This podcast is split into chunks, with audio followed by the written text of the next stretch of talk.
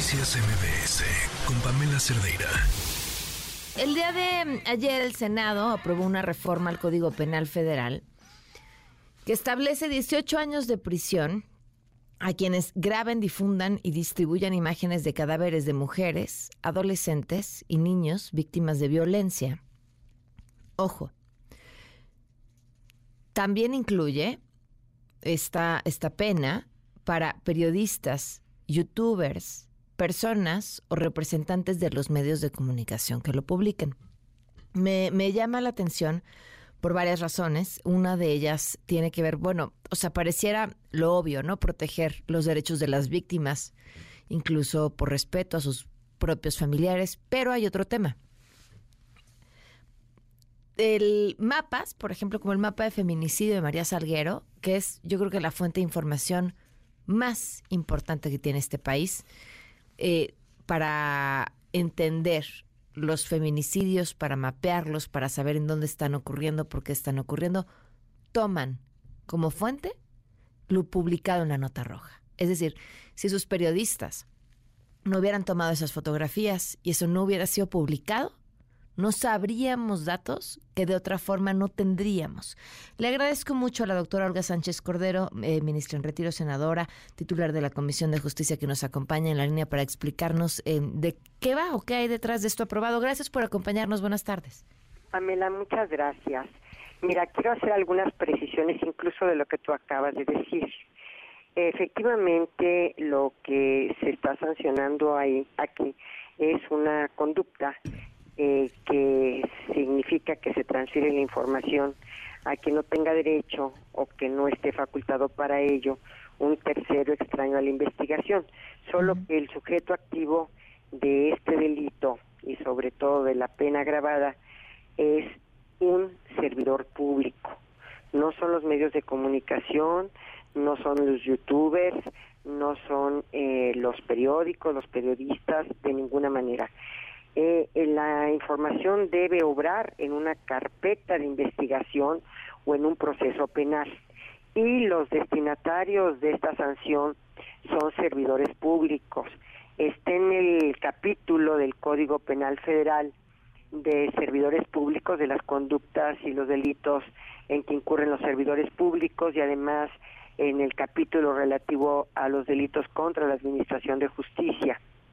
Entonces, solamente los destinatarios son los servidores públicos. Y en este sentido, pues ellos tienen la responsabilidad de la secrecía de una carpeta de investigación.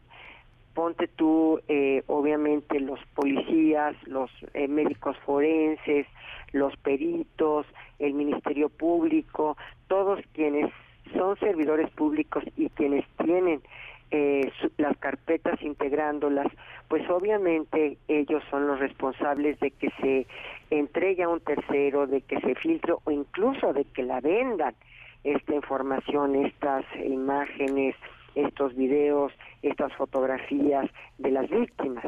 Entonces no está destinado al público en general, ni mucho menos está destinado a periodistas o youtubers es a los servidores públicos, porque además quiero decirte, ellos tienen la responsabilidad y la grave eh, responsabilidad de conservar en la mayor de las secrecías una carpeta de investigación o un proceso penal.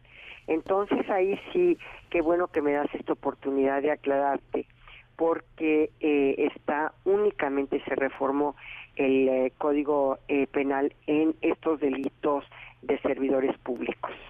Ahora, eh, ¿por, qué, ¿por qué se, o sea, entiendo la importancia del el énfasis en cuanto a la violencia en contra de las mujeres, pero los hombres, las imágenes de hombres en las mismas condiciones no están siendo tomadas en cuenta? Ese, sí están siendo tomadas en cuenta, solamente que se incrementan las penas cuando las víctimas o ofendidos son niñas, niños, adolescentes, mujeres o también que la información corresponda a cadáveres. Pero por supuesto que toda esta información de audios, de imágenes, de cualquier tipo de evidencia que se contenga en estas carpetas de investigación en estos procesos, pues por disposición legal está reservada y es confidencial.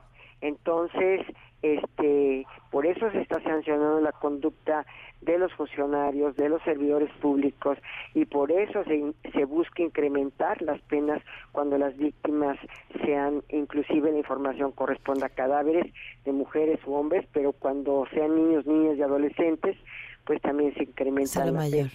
Ah, si un eh, funcionario público filtra a un medio de comunicación o a un periodista o a quien sea una de estas imágenes y estas imágenes se hacen públicas, la sanción solo es sobre el funcionario público. Solamente sobre el funcionario público porque tiene la obligación de la secrecía. Efectivamente es por ley, por ley ellos tienen que ser muy cuidadosos en la en la eh, eh, discrecionalidad y en la secrecía de las carpetas de investigación. La respuesta, ellos son los sancionados.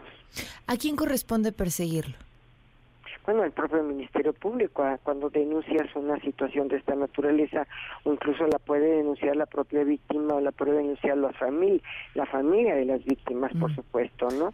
Este, pero, pero sí que bueno que me das esta oportunidad, porque lo que tú dices fue lo que ayer se estuvo, estuvo manejando, y bueno, hasta dijeron que era una ley mordaza y todas esas cosas, no, es mm. que, es que en realidad, eh, pues, eh, como tú sabes, por ejemplo, esta situación de Ingrid Escamilla Vargas, eh, eh, estaban en la carpeta de investigación este material visual del cuerpo de la víctima y después de que estuvo, estaba precisamente ahí en la carpeta y en el proceso penal, es carpeta de investigación o proceso penal, pues entonces sí, al difundirla, pues se cometió este este delito que realmente pues eh, es una conducta que sí se tiene que sancionar y que constituye claramente una lesión a la dignidad de las personas, a la memoria de las víctimas inclusive, ¿no?